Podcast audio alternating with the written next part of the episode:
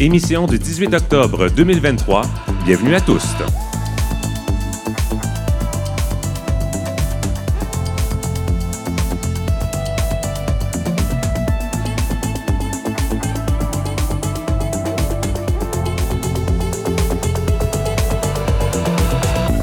Kim Roy-Grenier au microphone. Aujourd'hui à l'émission, une grande contre-manifestation est organisée à Montréal samedi le 21 octobre en soutien aux jeunes trans.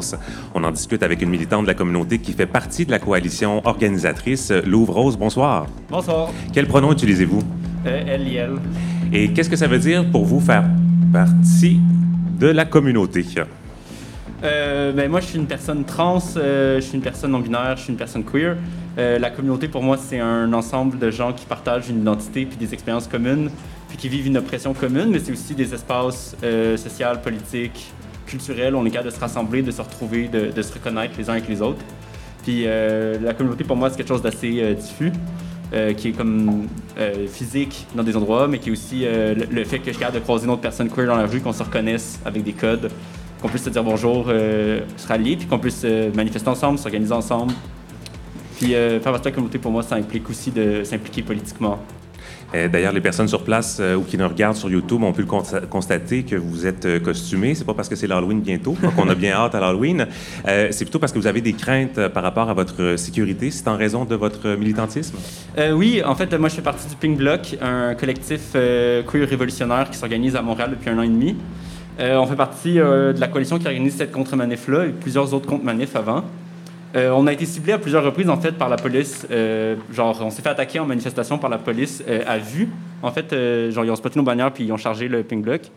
mais aussi, dans la coalition qui organise les manifs anti-trans, il y a des militants de l'extrême droite radicale violents. À Sainte-Catherine, il y a des néo-nazis avec la tête rasée qui sont venus pour essayer de casser du gay. Euh, ils se sont fait péter à gueule, mais quand même, je veux dire, il y a des certains enjeux de sécurité euh, qui font que je suis pas tant à l'aise d'essayer de, m'associer publiquement comme quelqu'un qui s'organise avec la communauté. Euh, il suffit de voir, mettons, la quantité de menaces de mort que Céleste Trianon reçoit chaque jour pour euh, comprendre un peu le, niveau auquel on joue en ce moment. Et c'est pourquoi, dans le fond, nous avons accepté de préserver votre anonymat. Et on va aller faire un tour en Estrie aussi pour les 15 ans de l'organisme Divergent. Son coordonnateur, Cédric Champagne, est avec nous. Bonsoir, Cédric. Allô? Alors, quel pronom utilisez-vous? J'utilise les pronoms il, accord masculin. Et qu'est-ce que ça veut dire pour vous faire partie de la communauté? Bien, pour moi, faire partie de la communauté, c'est en fait faire partie. Il y a plusieurs communautés. Donc, c'est sûr que je ne fais pas partie de toutes les communautés, mais toutes ces belles communautés se rassemblent autour d'identités similaires. C'est comme une, grande famille là, dans laquelle on peut rapidement se sentir euh, inclus et avec tout le monde là, connecté. Et qu'est-ce, que qu'est-ce qui vous a attiré vers le milieu communautaire pour le travail? Euh, j'étais tanné de mes études universitaires, de pelleteux de nuages et de brassage d'idées. J'avais besoin d'un peu de travail concret. Donc, euh, j'ai, j'ai toujours voulu travailler dans le milieu associatif. Donc, quand je suis sorti de l'université, j'ai été vers les organismes communautaires. C'est ce qui m'a accueilli, puis euh, j'ai trouvé mon compte. Je trouve vraiment cette belle flexibilité-là de travailler dans le communautaire et de se battre pour la justice sociale. Et puis, on va parler euh, cinéma avec Parfaite euh, Mouswanga. Bonsoir, Parfaite. Bonsoir. Alors, euh, on va parler du nouveau film de Chloé Robichaud, Les Jours heureux. Ça fait mhm. quelques semaines que tu l'as vu déjà et tu avais hâte de nous en parler. Oui, hein? beaucoup. Il y a beaucoup de belles choses à dire. Parfait. Et moi, c'est Kim Roy-Grenier. Je suis journaliste homosexuel et non-binaire. J'utilise le pronom il, sauf quand je suis maquillée, où je laisse le choix entre il et elle. Et nous sommes en direct du bar Le Normandie dans le village à Montréal. C'est parti pour tous.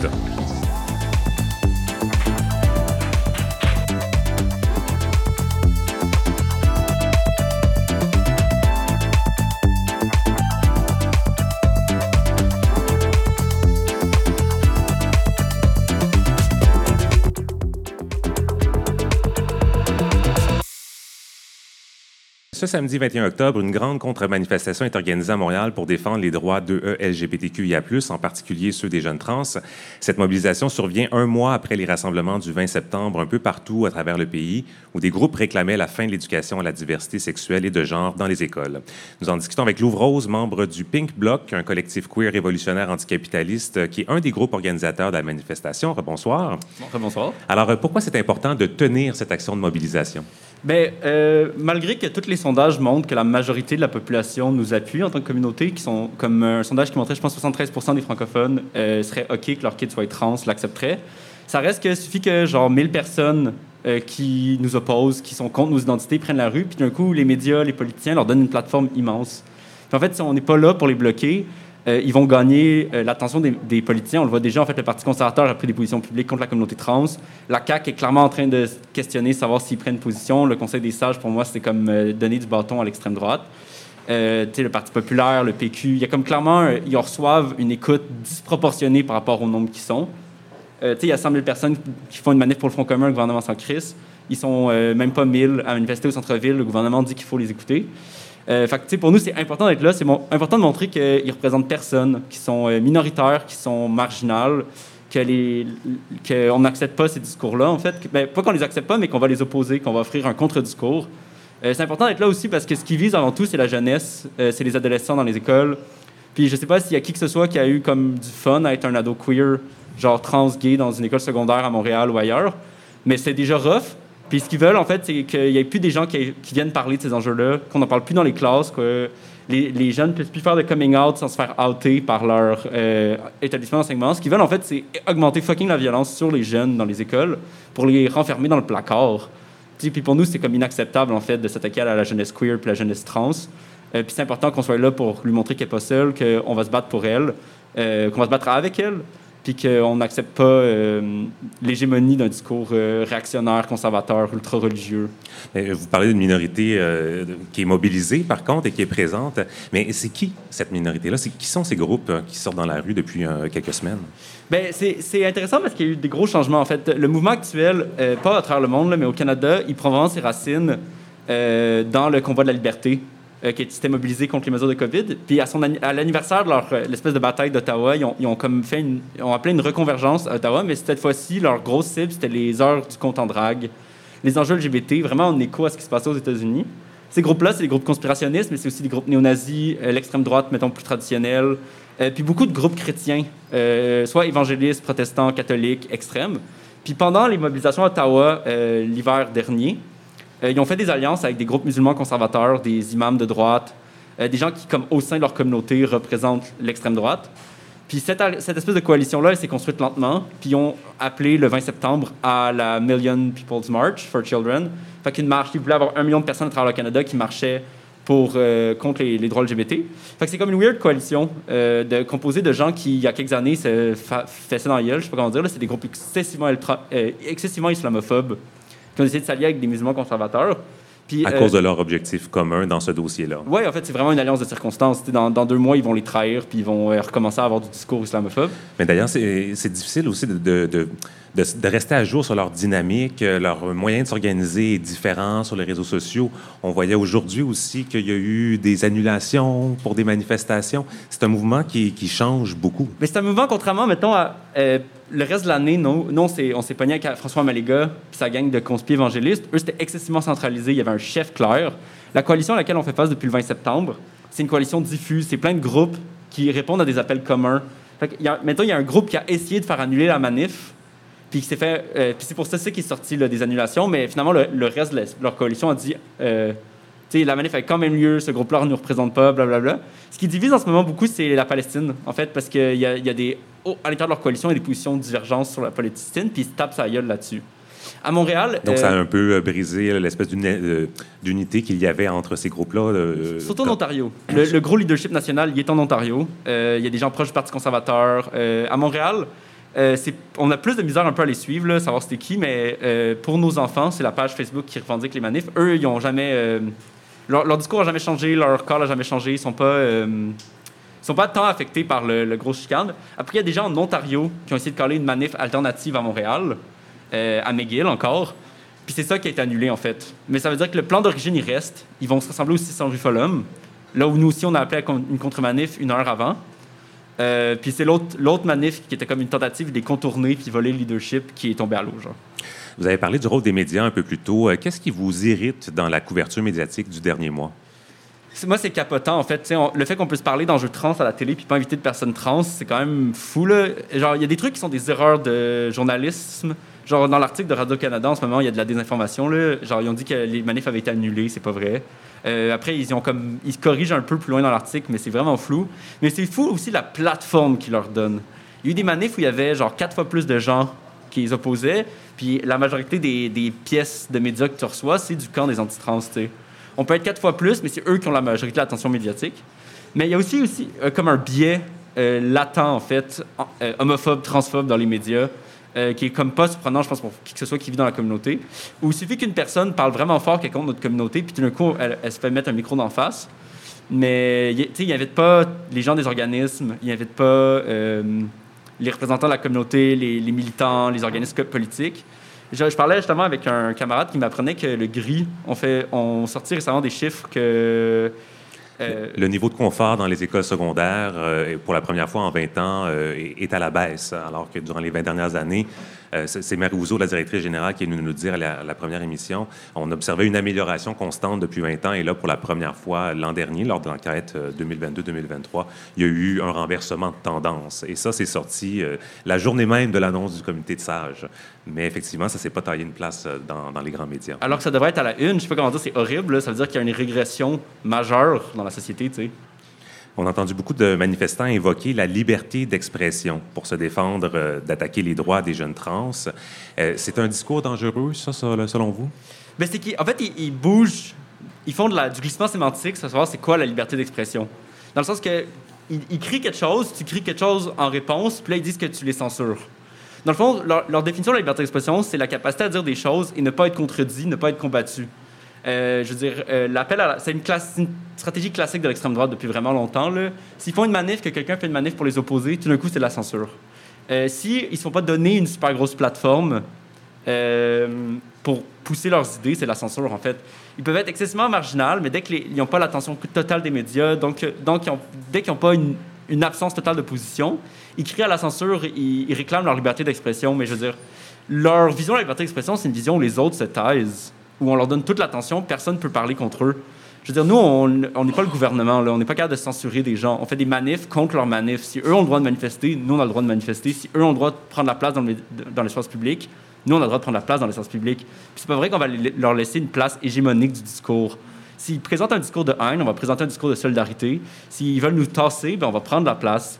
Fait que pour moi, c'est comme un non-lieu, la liberté d'expression. Je refuse comme de le prendre au sérieux, cet argument-là, parce que c'est, du gliss- c'est clairement un glissement sémantique. C'est un outil rhétorique pour imposer leurs idées, puis pas se faire opposer. Mais en même temps, bon, je peux très bien imaginer des gens de ces groupes-là dire la même chose de vous, que vous ne voulez pas euh, changer vos positions, qu'il n'y a pas de, di- de dialogue. Euh, que- comment euh, sortir de cette impasse où, clairement, le dialogue ne se fait pas? Là?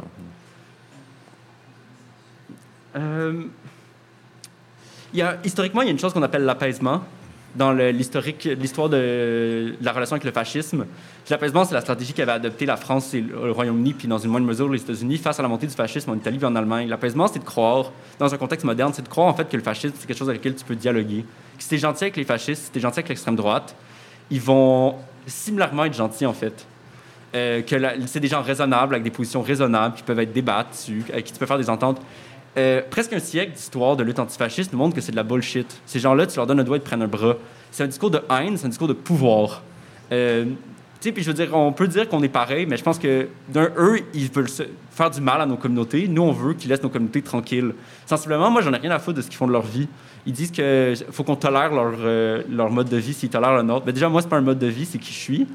Mais deuxièmement, j'en ai rien à foutre en fait de qu'est-ce qu'ils font dans leur coin. Genre, je veux juste que les, jeunes trans puis queer se fassent pas péter à gueule dans les corridors d'école puis qu'ils puissent se sentir bien dans leur peau, qu'on puisse leur dire qu'ils sont normaux, qu'ils sont corrects, qu'ils ont le droit de vivre.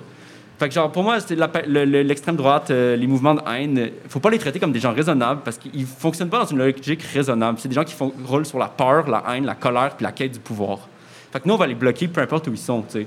On, va se tenir entre eux et notre communauté.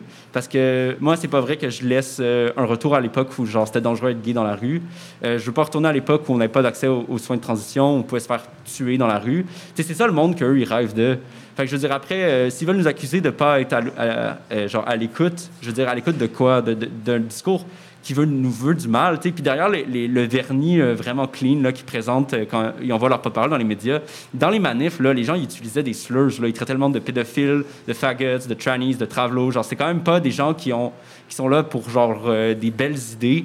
Encore il y a comme une, une, incohérence entre euh, ce qui peut être véhiculé dans les grands médias versus ce qui est observé sur le terrain euh, en, tant que contre-manifestant. Oui, puis il y a une augmentation aussi des violences dans la rue. Tous les chiffres le montrent. les membres de la communauté, que ce soit des personnes trans, non-binaires, lesbiennes, euh, des hommes gays, whatever, il y a plus de gens qui se font battre qu'avant. Il y a plus de gens qui se font attaquer. Il y a plus de gens qui se font refuser dans les commerces. puis tu sais, c'est fou aussi, parce qu'en dehors du côté anti-LGBT, c'est aussi des gens qui sont pour ce qu'on appelle les parental rights qui n'est pas un concept légal qui existe dans aucune forme de charte de droit. Les droits parentaux, le droit des parents à... Puis j'utilise un terme anglais, c'est pas anecdotique, ça a été inventé aux États-Unis par l'extrême droite religieuse américaine à l'époque de Reagan pour euh, donner un droit en fait à sortir les enfants des écoles pour pas qu'ils se fassent exposer à des idées progressistes. Mais ça n'existe pas le droit des parents. Parce que, en fait, si tu penses plus que deux secondes, le droit des parents, c'est la fin du droit des enfants. C'est le droit des parents à posséder leurs enfants. Puis c'est fou, le 20 septembre, il y avait des, des euh, affiches I belong to my parents. Puis euh, dans une ville, Les enfants qui, qui portaient ces affiches-là. Et les adultes. Et les adultes. I belong to my parents. J'appartiens à mes parents. Oui, j'appartiens à mes parents. Qui étaient... Des affiches qui avaient été imprimées en masse. Là. Ils étaient toutes pareilles. Il y avait clairement du cash derrière ça. Mais tu sais, euh, il y avait, je ne sais plus quelle ville en Ontario où euh, il y a un des porte-paroles qui disait dans un micro à une foule My son, my choice. My son, my choice. Mon fils, mon choix. C'est fou quand même là, quand tu passes deux secondes. C'est genre, mon enfant m'appartient, je décide pour lui.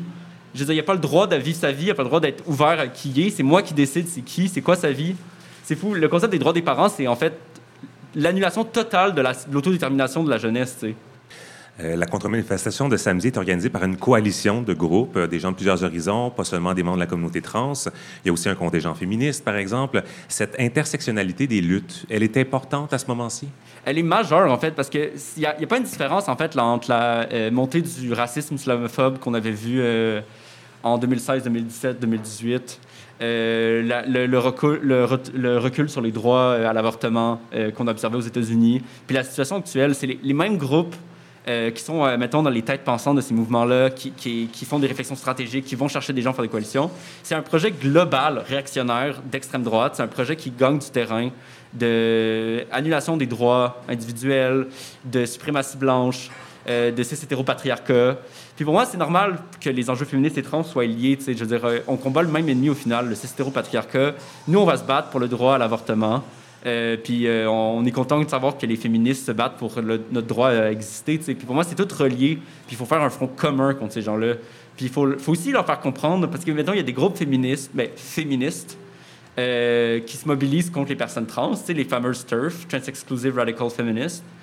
Mais tu sais, ces gens-là, c'est fou parce qu'ils se battent contre leurs propres droits. Hein. les, en Angleterre, le, Gender Critical Movement, le mouvement de critique du genre, qui est un mouvement de droite composé sur toute femme. Ils se sont alliés avec des membres de l'extrême droite euh, britannique qui sont contre le droit à l'avortement, qui sont contre le divorce, qui sont contre euh, l'autonomie des femmes. Puis après, ils disent qu'ils font ça pour, qu'ils font cette alliance-là par féminisme. Mais genre, faut qu'ils comprennent là, que l'agenda qui pousse, c'est un agenda qui leur nuit aussi, qui nuit à tout le monde en fait, sauf les personnes qui sont des hommes cis, riches, blancs, hétéros, dans le, en Occident, tu sais.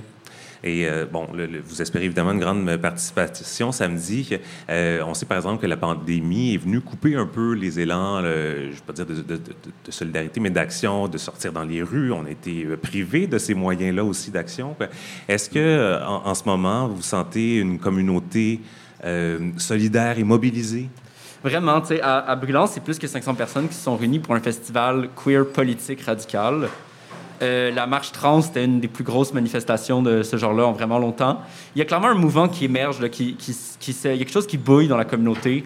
Euh, je peux pas parler pour en dehors de la communauté euh, LGBTQ, queer, whatever, mais genre, nous, il y a quelque chose qui bouille, on le sent.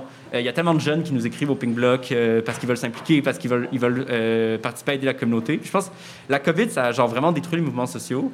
Mais je pense que ça nous a donné la chance, en fait, de, réfléchir. Puis de... Maintenant, tu sais, le Pink Block, c'est né post-pandémie. Il y a plein d'autres groupes qui ont fait pareil. Je pense qu'on reconstruit les mouvements sociaux sur des nouvelles bases euh, qui vont être fortes, qui vont, qui vont créer des nouvelles traditions politiques, des nouvelles communautés.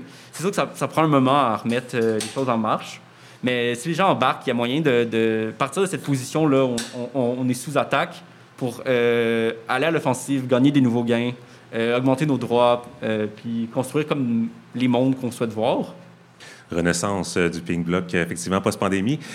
donc, manifestation samedi, 10 h. Vous êtes ici au 600 rue Follum? 600 rue Follum, oui. donc, contre-manifestation, donc samedi qui s'en vient. Louvre Rose du collectif Pink Bloc, merci d'avoir été avec nous. Merci beaucoup.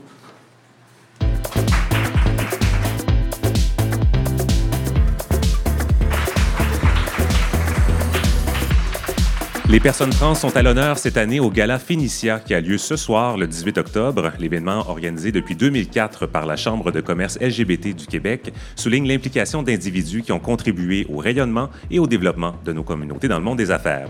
Le Phénicia Influence est remis à Chris Bergeron, vice-présidente stratégie et créativité inclusive chez Cossette. Elle a commencé sa carrière comme journaliste, notamment au Voir, avant de faire le saut en publicité. Le prix visionnaire est décerné à Béatrice Robichaud, cofondatrice de Pantera Dental, et depuis quelques années, elle est également conférencière sur la réalité de la transidentité dans le milieu des affaires. Le prix Inspiration est décerné à Catherine Douchak, vice-présidente directrice des services bancaires régionaux chez RBC. Et finalement, la femme d'affaires Janie Grenier reçoit le Finicia Précurseur, elle qui est présidente de la compagnie familiale Société financière Grenco.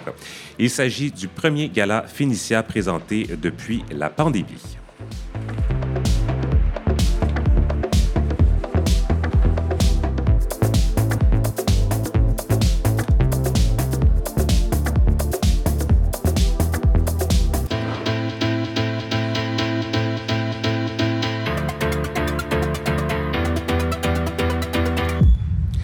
Divergent souligne demain son 15e anniversaire. L'organisme lutte contre l'homophobie et la transphobie en Estrie, plus particulièrement dans les MRC de Yacht-Yamaska et Brome-Missisquoi.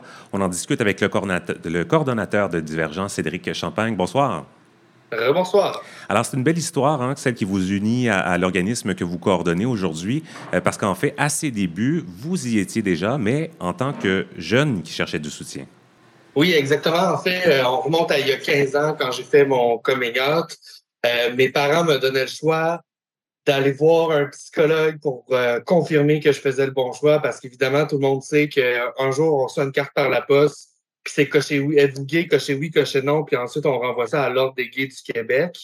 Euh, non, plus sérieusement, par contre, je me promenais tout bonnement avec mes parents, puis lors d'un événement festif dans la ville de Granby, il y avait l'organisme divergent, puis ça l'a mes, mes parents étaient d'accord là, à ce que ça remplace le, psychologue. Donc, j'ai pu euh, y aller. C'était des groupes de discussion euh, avec des jeunes qui nous ressemblent une fois par semaine. Puis, j'y ai même trouvé l'amour pour la première fois de ma vie. Une belle relation de six ans. Donc, euh, pour moi, Divergent est majeur dans toute mon identité, mon dévoilement. Euh, donc, euh, l'organisme a beaucoup évolué depuis ses débuts. Est-ce que vous, pouvez nous parler un peu de comment euh, ça a commencé et, ça s'est transformé vers quoi aujourd'hui? Oui, en fait, c'est ça. Divergent, à la base, c'était surtout un groupe d'échange, un groupe de discussion où est-ce que des jeunes pouvaient, une fois par semaine, se rassembler dans un local, puisqu'il manquait d'espace pour que les jeunes se rassemblent entre personnes de, la communauté, des communautés. Donc, ça permettait à ces jeunes-là de venir jaser ensemble, mais vraiment de toutes sortes de sujets, pas nécessairement juste la diversité. Euh, puis, au de fil en aiguille, les besoins ont changé. On voyait de moins en moins de gens dans les groupes de discussion et de plus en plus de demandes au sein de, excusez-moi, au, sein des écoles. Donc, euh, l'offre d'action a changé, puis maintenant, on fait du soutien direct aux jeunes. Donc, par des suivis, par une ressource de distribution d'articles d'affirmation de genre. Euh, on a aussi des présences sur l'heure du dans les écoles. On a un autre volet d'action qui est le soutien indirect. Donc, on vient créer un réseau d'alliés pour les jeunes euh, de la diversité. Donc, on vient former les professionnels, les intervenants et intervenantes qui vont être appelés à travailler avec des jeunes de la diversité. On a aussi un volet de lutte contre l'homophobie et la transphobie. Donc, notre, fameuse campagne a tout ton bracelet où est-ce qu'on distribue plus de 7000 bracelets dans les écoles secondaires et les autres milieux de notre région. Les personnes en portant ce bracelet-là s'affichent fièrement comme étant des alliés aux différentes communautés. Puis le dernier volet, le plus important selon moi, c'est la sensibilisation dans les milieux. Donc, on a des ateliers pédagogiques qu'on va donner dans les classes du secondaire et du primaire de nos écoles. Et Pardon, à mon tour. Euh, donc oui, en cette rentrée là, mouvementée, euh, est-ce que, parce que vous êtes présent là, une fois par mois dans les écoles, c'est ça?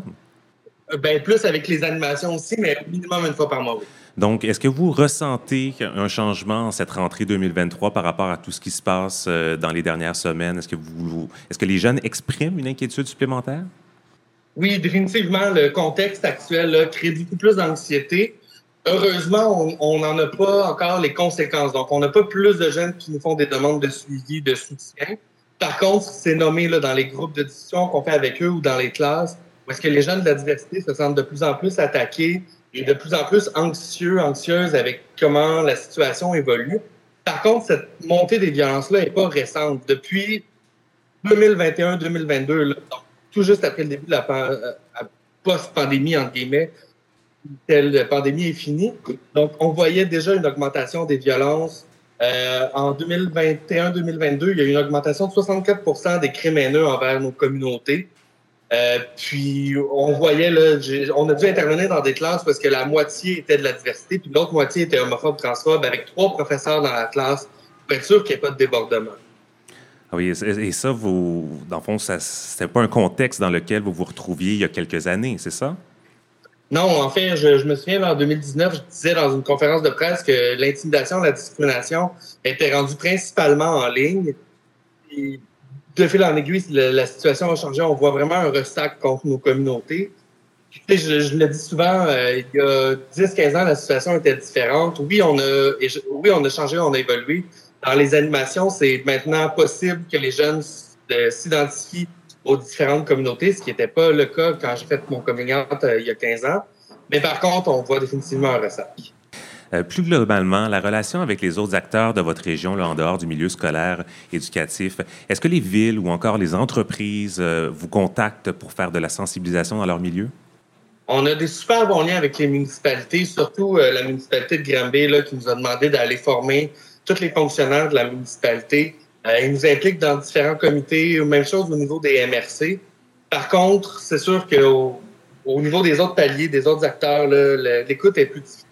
Et puis Granby, bon, c'est pas Montréal, hein? c'est pas la même exposition, la même concentration. Euh, comment se vit l'identité LGBTQ+ à l'extérieur de, du Grand Montréal, dans votre région? Oui, ben c'est complètement différent puisqu'on n'a pas de grand centre rassembleur pour les différentes communautés. Donc, oui, ça apporte plus de solidarité. C'est sûr et certain qu'on ne peut pas se cantonner dans différents euh, blocs d'identité et avoir euh, des petits organismes pour toutes ces identités-là. On n'a pas vraiment le choix d'être généraliste. Par contre, c'est sûr qu'il y a une plus grande crainte des, des différentes populations envers les communautés de la diversité, puisqu'ils sont moins exposés. Tu sais, définitivement, quand tu n'as jamais vu de personnes lesbienne de ta vie, ben, tu sais pas c'est quoi, puis il y a un petit peu d'appréhension, il y a un petit peu de crainte. Euh, donc, c'est pour ça aussi qu'on croit, là, divergent, que l'éducation et la sensibilisation est vraiment la voie empruntée euh, pour diminuer ces formes de discrimination-là. Puis l'autre enjeu que je dirais qu'on a comparativement au grand centre, c'est qu'on n'a pas de localité, on n'a pas de, point central pour que les communautés puissent se rassembler. Tu sais, nous, si on fait un événement à Granby, il y a des gens qui doivent faire une heure de route de chez eux pour venir à notre événement. Donc, il faut être partout, mais nulle part, parce que si on a un point fixe, on rejoint juste une partie de la population. Donc, il faudrait être partout, mais c'est pas possible d'avoir 30 bureaux dans les 30 municipalités qu'on dessert. Donc, c'est vraiment un enjeu là, au niveau de la centralité, donc ce qui force un petit peu l'exode de nos communautés de la diversité. Pour répondre aux besoins de toute cette population-là euh, en région, euh, je, bon, je présume que comme bon nombre d'autres euh, organismes communautaires, le financement est un enjeu pour vous, mais est-ce que le fait d'être en région pour votre réalité, ça vient compliquer davantage votre situation?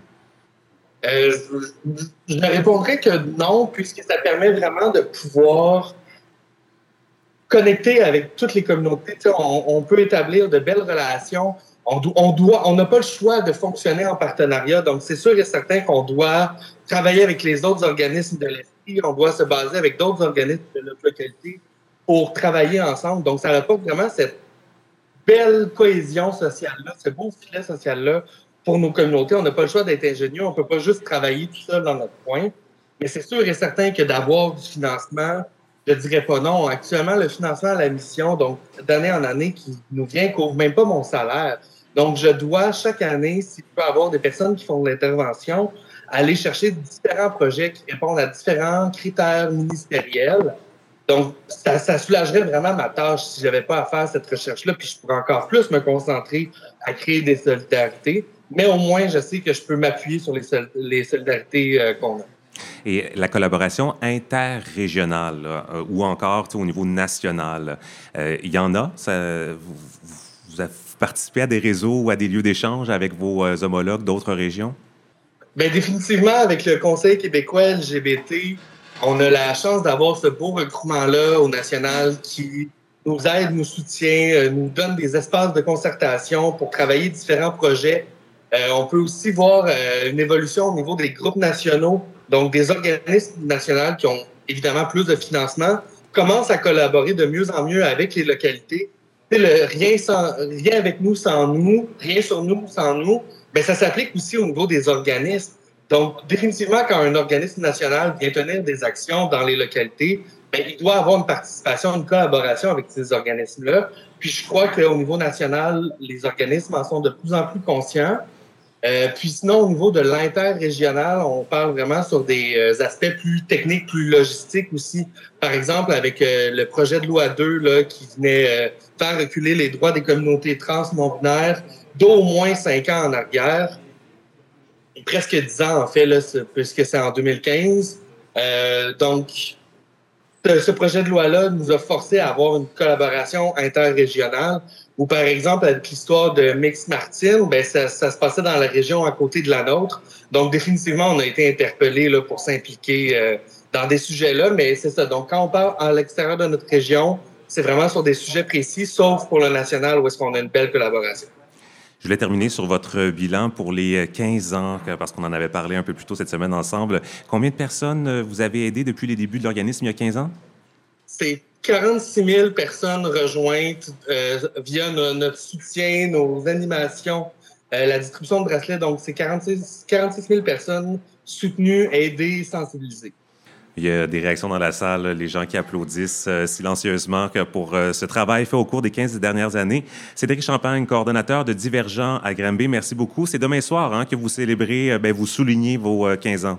Oui, exactement. Au Cinéma Princesse, on fait une projection du film solo, puis il va y avoir une discussion ensuite avec la drag queen Barbada. Un excellent film et une excellente drag queen. Donc, une soirée qui promet. Merci beaucoup, Cédric. Merci, au revoir.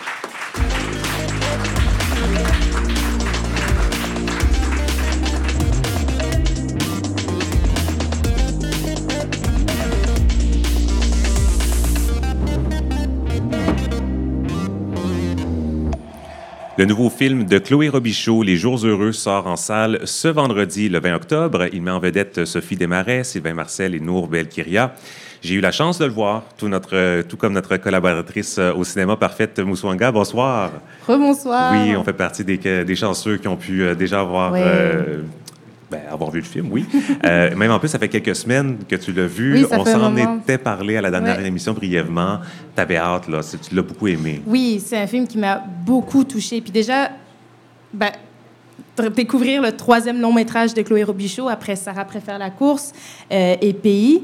Cette fois, la réalisatrice dépeint le parcours d'une jeune chef d'orchestre dans sa carrière, contrôlée par son père, qui est aussi son agent, et dans sa vie amoureuse avec une violoncelliste pardon, euh, qu'elle dirige. Et on va écouter un extrait tout de suite de la bande sonore pour nous mettre dans l'ambiance. On va reprendre à la mesure 25. Entre les corps et les bassons. On va reprendre au même endroit. Est-ce que tu te l'es pas donné facile? L'ambiance est un peu bizarre. J'ai l'impression que tout le monde vote conservateur. Ça jasait pas mal en coulisses tantôt. Il veut que l'OM signe un deuxième permanent avec lui pour la prochaine saison. Hein? Tu penses j'ai une chance? Le feeling, c'est qu'il faut que ça impressionne plus que ça. L'opportunité est là. Celle qu'on a toujours voulu pour toi. Donc, on l'entend dans l'extrait, hein, la vie d'Emma, elle est loin d'être un long fleuve tranquille. Oh, loin de là. Donc, on suit Emma, qui est une chef d'orchestre brillante, mais qui a du mal à se connecter à ses émotions, alors qu'elle doit tout donner pour décrocher un poste prestigieux. Puis c'est un besoin de reconquête qui s'annonce difficile parce qu'elle va devoir démêler sa relation toxique avec son père agent, qui la pousse à bout, ce qui complique aussi les relations avec, avec euh, sa mère et sa relation amoureuse avec euh, justement donc une musicienne de l'orchestre qui est également maman. Et donc, Sophie Desmarais, qui campe la chef d'orchestre, Mhm. elle est, euh, bon, saisissante. Euh, c'est elle qui avait tenu la tête d'affiche aussi dans Sarah préfère euh, la course, le Mhm. premier film de Chloé Robichaud. Euh, et, et ça lui a demandé vraiment beaucoup de préparation. Ben oui, beaucoup. Euh, elle a été euh, coachée pendant presque deux ans par Yannick Nézé-Séguin, qui est un des plus grands chefs d'orchestre contemporains au monde, pour comprendre la musique, la direction de chef d'orchestre, puis comment l'intégrer dans son corps. Alors, tout ce travail l'a permis de jouer une Emma à l'écran qui est juste et sensible.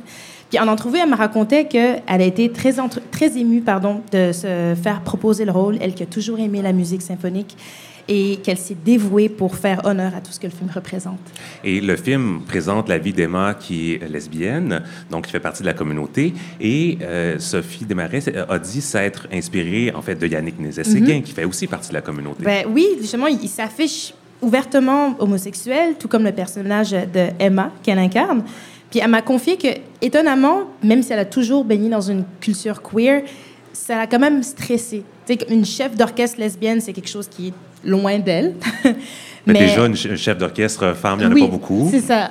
Puis, euh, puis euh, non, c'est ça. Puis, elle a quand même senti toute la, la confiance de, de Chloé Robichaud pour qu'elle se sente à l'aise et de représenter un personnage comme ça à l'écran, puis que ce soit le plus authentique possible, surtout dans sa relation avec le personnage de Naël, qui est joué par Nour Belkiria. Euh, Chloé Robichaud, euh, on l'a entendu dans la bande-annonce, hein, elle nous fait découvrir le monde de la musique classique, les coulisses. Mm. Euh, la musique, elle est extraordinaire, vraiment. Euh, et, et elle le fait avec une sensibilité qu'on lui connaît bien. hein, avec, Oui. euh, Puis euh, là aussi, elle, est- elle a collaboré avec Yannick Nézé-Séguin, notamment pour peaufiner tous les, les détails dans les dialogues entre les- les- la protagoniste et les musiciens. Par exemple, c'est- un travail qui est, qui est vraiment perceptible. Les, les scènes où Emma dirige son orchestre, son orchestre sont ultra réalistes puis authentiques. Puis que ce soit tu sais, quand on la voit en répétition, quand on la voit en concert, le mariage de la musique puis les images est vraiment super bien réussi. Absolument. tu as eu euh, l'occasion d'échanger bon, avec Sophie Desmarais, on l'a dit, mais aussi avec Chloé Robichaud. Oui, euh, c'est c'est toujours vraiment riche de, de comprendre comment une réalisatrice écrit, écrit ses films. Puis pour elle, ça a été de, longues années d'écriture, de recherche, mais elle savait d'emblée qu'elle avait besoin d'une actrice comme Sophie Desmarais. Euh, Sophie Desmarais qui, a une présence, une force intérieure puissante, puis qui n'a pas besoin de mots pour que les, les émotions passent. Puis c'est super important dans le film parce que ben, la chef d'orchestre, elle est sur son podium, puis c'est son, par son corps et ses émotions, ben, par son regard aussi qu'elle communique. Puis elle a, elle a beaucoup, elle a voulu montrer que la musique classique, c'est c'est pas vrai que ça appartient juste à une autre époque, puis c'est quelque chose de, de, de trop élitiste. C'est pour tout le monde, ça, connaît, ça nous connecte à nos émotions, puis ça devrait être accessible. Et cette connexion-là entre euh, bon, les, les gens, le public, la musique, euh, Chloé Robichaud a, vou- a voulu la montrer euh, entre euh, cette connexion que les comédiens, que les personnages du Mm. film ressentent. Oui, c'est c'est le film où elle a laissé le plus d'espace euh, à ses acteurs. Ça m'expliquait que, contrairement à ses autres films où elle arrivait avec un cadre comme déjà euh, défini, avec ses plans euh, découpés, cette fois, elle laissait vivre la scène euh, entre ses, comédiens, puis qu'elle plaçait ses caméras en fonction d'eux. Puis, tu sais, elle, disait que c'est- elle considère que c'est une belle réussite le fait que Sophie Desmarais, par exemple, lui dise en voyant le film, hein, j'avais comme oublié que la caméra était placée là. Puis euh, c'était super important pour elle que ces comédiennes, euh, Nour Belkiria et Sophie Desmarais, qui ont une relation euh, à l'écran, puissent développer une complicité qui, sont propres à elles, hors tournage. Puis qu'elles aient un cadre pour qu'elles puissent poser toutes leurs questions, même maladroites, qu'elles puissent se parler en toute franchise. Elle leur a dit, on ne peut pas bien jouer une lesbienne. À un moment donné, tout le monde peut être lesbienne. Il n'y a pas une façon de jouer une lesbienne, ça fonctionne pas comme ça. Euh, Justement, cette représentation euh, de, de- de- de personnages de la communauté, euh, on en a parlé dans tes chroniques précédentes, euh, que ce soit, bon, idéalement, pas des gens qui sont torturés par leur, euh, leur identité sexuelle ou de genre. Est-ce qu'on est ailleurs avec ce film-là au niveau de la Oui. représentation de la communauté? Oui, totalement. Vous m'entendrez pas dire dans cette chronique qu'il y a encore du travail à faire. Ce film-là, on est comme passé à autre chose. Sophie Desmarais, elle m'a même dit que c'est ce qu'elle trouve intéressant de, ce film, c'est que c'est pas un film de coming out ni d'homosexualité parce que c'est déjà métabolisé. Puis, euh, et puis Chloé, pareil, Chloé Robichaud, euh, pareil, elle dit ça, ça fait du bien. On arrive en 2023, puis c'est correct de voir un personnage qui est juste gay, puis c'est pas ça l'enjeu. Euh, Sophie Desmarais, elle voit le film comme une ode à l'émancipation, puis en ça, ça devient un film avec des dimensions universelles qui dépassent même l'étiquette euh, LGBTQ+. Puis, euh, quand j'en ai parlé à, Chloé Robichaud, elle aussi, elle, m'a dit ben, qu'on est, qu'on est rendu là. Elle dit qu'elle-même, c'est une femme lesbienne avec deux enfants dans une famille homoparentale, mais elle parle pas de ça tous les jours. pour elle, c'est sa vie, c'est sa réalité au même titre qu'un autre. Puis c'est juste comme ça que ça devrait être. Euh, ça, a des, ça, a des, impacts positifs, ça, cette représentation-là. Elle-même vous en a parlé. Oui. Euh, elle est contente quand des gens qui sont pas nécessairement des alliés vont voir le film pour une autre raison, par exemple parce qu'ils aiment la musique classique, puis qui lui disent qu'ils pensaient pas être touchés par l'histoire de deux femmes, qui pensaient pas vivre les mêmes questionnements, puis que ça les a pris par surprise. Elle m'a dit, si on, si on se parle juste entre nous, c'est super, mais on la connaît, notre réalité. Elle, elle a envie d'aller parler à ceux qui comprennent moins puis qui ont besoin de voir d'autres modèles à l'écran. Puis je rajouterais, euh, elle n'a pas de problème par contre à ce qu'on mette une étiquette queer. on n'a pas à cacher le fait que ça reste un personnage lesbien à l'écran. Au contraire, ça reste important pour elle de défendre la représentation des communautés LGBTQ. Donc, les jours heureux de Chloé Robichaud, ça prend affiche euh, le 20 octobre, vendredi. Euh, parfait, nous, on se revoit à la mi-novembre. Euh, ce sera entre autres le début des rendez-vous, des rencontres internationales du documentaire de Montréal. On aura peut-être l'occasion d'en parler. D'ici là, je rappelle qu'il y a aussi le festival Cinémania qui commence le 1er novembre. Et je suis allé voir un petit peu la programmation. Il y a des œuvres là, de, gens de la communauté. Là. Mm-hmm. donc, il y a de quoi vous mettre sous les yeux dans le prochain mois. Parfait, Moussouanga, merci. Merci beaucoup.